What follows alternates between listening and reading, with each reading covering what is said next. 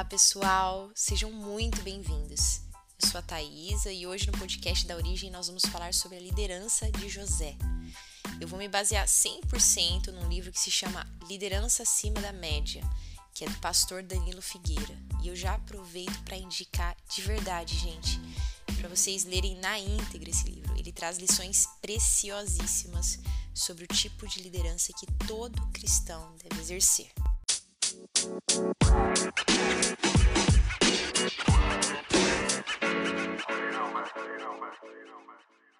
Voltando lá para a história de Jacó. Quando ele estava no fim já da sua vida, ele convoca todos os seus filhos para dar a cada um deles a sua bênção. E quando o décimo primeiro deles se curva, Jacó declara em Gênesis 49, do 22 ao 26, o seguinte: José é um ramo frutífero, ramo frutífero junto à fonte. Seus galhos se estendem sobre o muro, os flecheiros lhe dão amargura, atiram contra ele e o hostilizam. O seu arco, porém, permanece firme, e os seus braços são feitos ativos pela mão, pelas mãos do poderoso de Jacó, sim, pelo pastor e pela pedra de Israel pelo Deus de seu pai, que o ajudará, e pelo Todo-Poderoso, que o abençoará com bênçãos dos altos céus, com bênçãos das profundezas, com bênçãos dos seios e do ventre. Então ele termina falando o seguinte: As bênçãos de seu pai excederão as bênçãos de meus pais até o alto dos montes eternos. Estejam elas sobre a cabeça de José e sobre o alto da cabeça do que foi distinguido entre seus irmãos. Então, pessoal, a gente tem como inspiração aqui José, né? um homem que, dentre doze irmãos, Jacó chamou de destacado ou distinguido, né? como a gente acabou de ler. E nas palavras desse patriarca, nós encontramos alguns fatores que levaram, que levaram o seu filho a uma vida significante. E é em cima disso que a gente vai discutir. O primeiro trecho que a gente tem é Jacó dizendo: José é um ramo. E aí a gente entra no nosso primeiro ponto, que é o senso de continuidade que José possuía.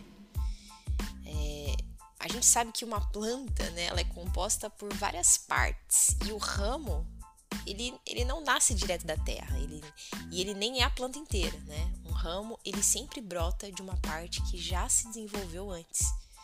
Então, mesmo longe da casa do seu pai, e submetido por muitos anos a uma cultura bem diferente das suas origens, né, oposta na verdade, José nunca perdeu a referência da sua linhagem espiritual.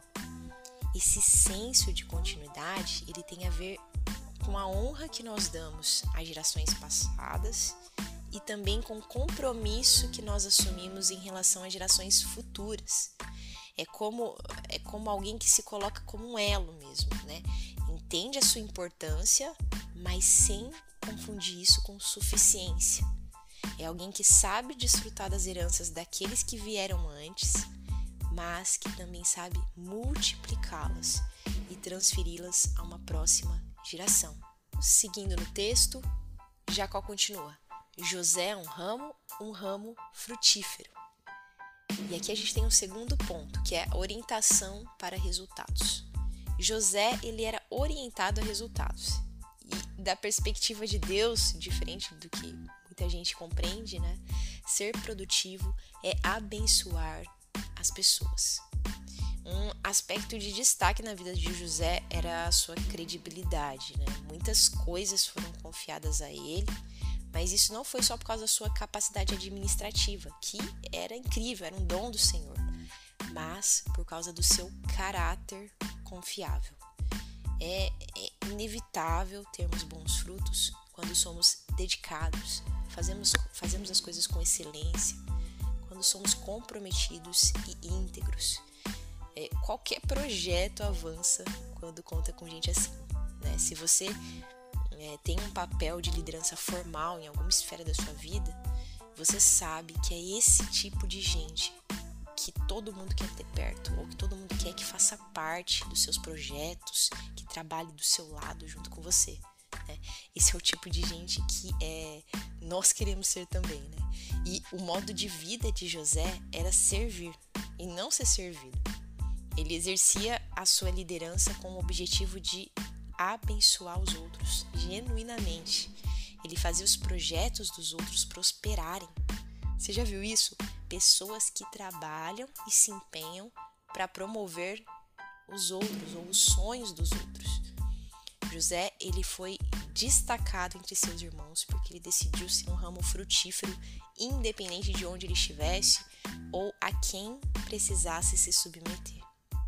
É, é muito interessante observar também que José ele nunca foi o primeiro em lugar nenhum onde ele esteve, né? Desde lá da casa de seu pai, onde ele, ele era o irmão mais novo, né? O caçula na época, e nem quando ele estava no governo. Até lá, ele, ele era o segundo, ele respondia para alguém de, de maior poder. E isso nos mostra que nós não precisamos de uma cadeira de comando para exercer influência. A relevância ela não depende de posição.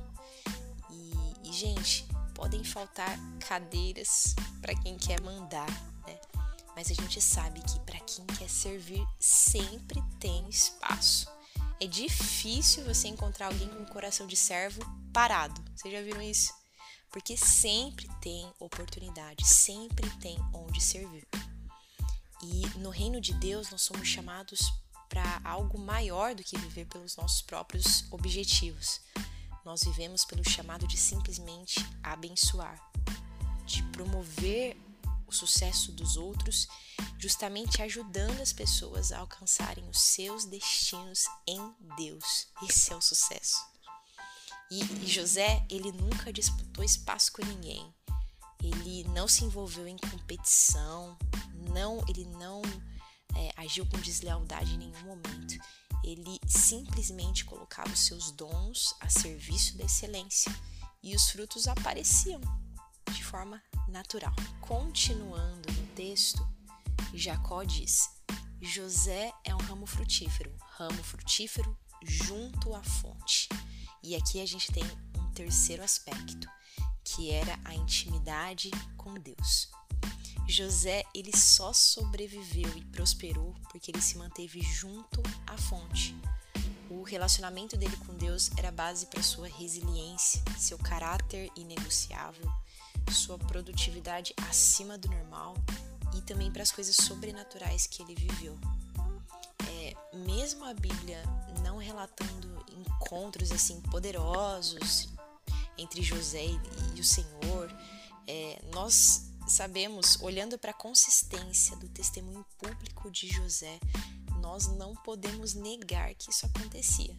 Porque só raízes muito profundas no Senhor sustentariam uma espiritualidade tão evidente como a dele. Continuando no texto, Jacó diz: Os flecheiros lhe dão amargura, atiram contra ele e o hostilizam. O seu arco, porém, permanece firme. Então aqui a gente tem um quarto ponto, que era a capacidade de reação de José. Uma das grandes virtudes de José foi essa capacidade de reagir bem a situações ruins. Como Jacó bem disse, apesar das flechadas que José levava, o seu arco permanecia firme e os seus braços continuavam ativos pela mão do Senhor. Ele continuava lutando sem se entregar, sem se prender às decepções, às injustiças e tantas situações que a gente, né, que conhece a história de José sabe que ele passou situações assim absurdas. E tudo isso podia muito bem ter parado ele. Mas na presença de Deus, ele buscava forças, ele permanecia e ele avançava. E depois disso, Jacó segue dizendo: Pelo Deus de seu pai, que o ajudará, e pelo Todo-Poderoso, que o abençoará com bênçãos dos altos céus, com bênçãos das profundezas, com bênçãos dos seios e do ventre. É, José, quando ele morava com seus pais e seus irmãos, ele aproveitou de muitos privilégios, né, por ser o filho preferido do seu pai. Mas ele também aprendeu a lidar com as estações da vida.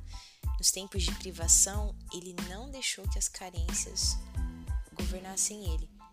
Pelo contrário, né, ele preferiu crescer em dependência de Deus e humildade diante dos homens. Quando ele foi exaltado, ele não se exaltou Ele se assentou em um lugar de muito poder, mas ele manteve um coração quebrantado, que ele trazia lá desde a casa do seu pai. E mesmo a partir do trono, ele serviu, perdoou e ele abriu porta aos outros. Um, um, líder como José, ele pode passar pela estação de filho predileto, de escravo vendido, prisioneiro injustiçado ou até de governante poderoso. Mas o seu coração permanece o mesmo, porque a sua identidade ela não é forjada pelas circunstâncias. Concluindo então, pessoal, José ele não começou a liderar quando ele se tornou governador do Egito. A liderança não tem a ver com posição, mas ela tem a ver com propósito. Ela faz parte de um chamado maior que todos nós recebemos do Senhor, que é o chamado para servir. Há pessoas que estão esperando pela nossa influência, pessoas que estão esperando pela sua influência, pelo seu posicionamento, por aquilo que você carrega como um filho de Deus, para que elas se alinhem finalmente à vontade divina.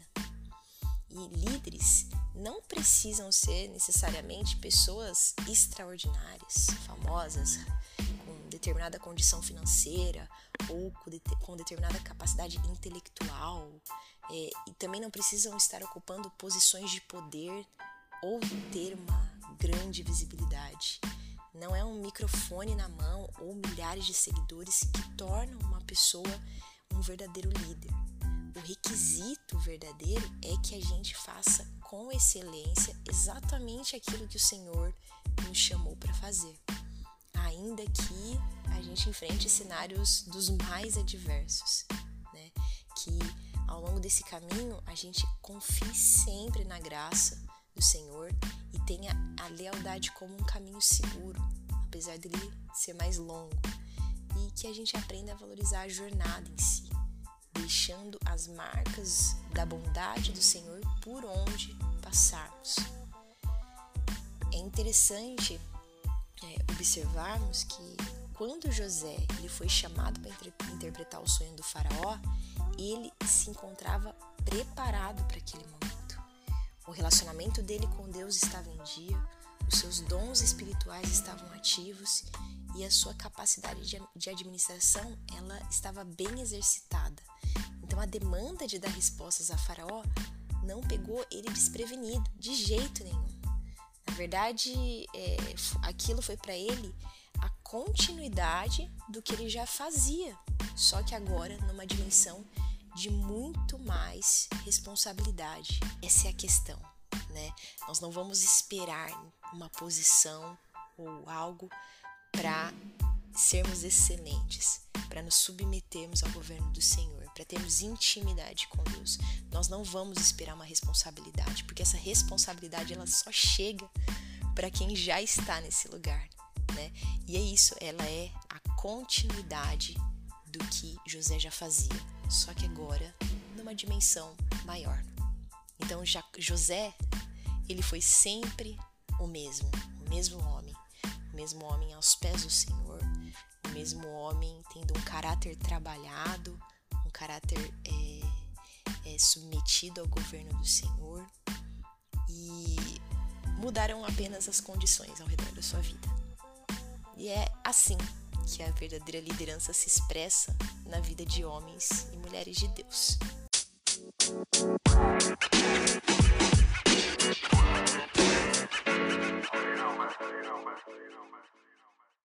Pessoal, esse foi mais um podcast da Origem. A minha oração é para que o Senhor forme em nós líderes conforme Cristo, líderes que não se apegam a nenhuma posição ou privilégio, mas que aceitam o chamado de servir aos outros com um caráter confiável e um coração humilde. Obrigada pelo seu tempo, compartilhe com seus amigos e até a próxima!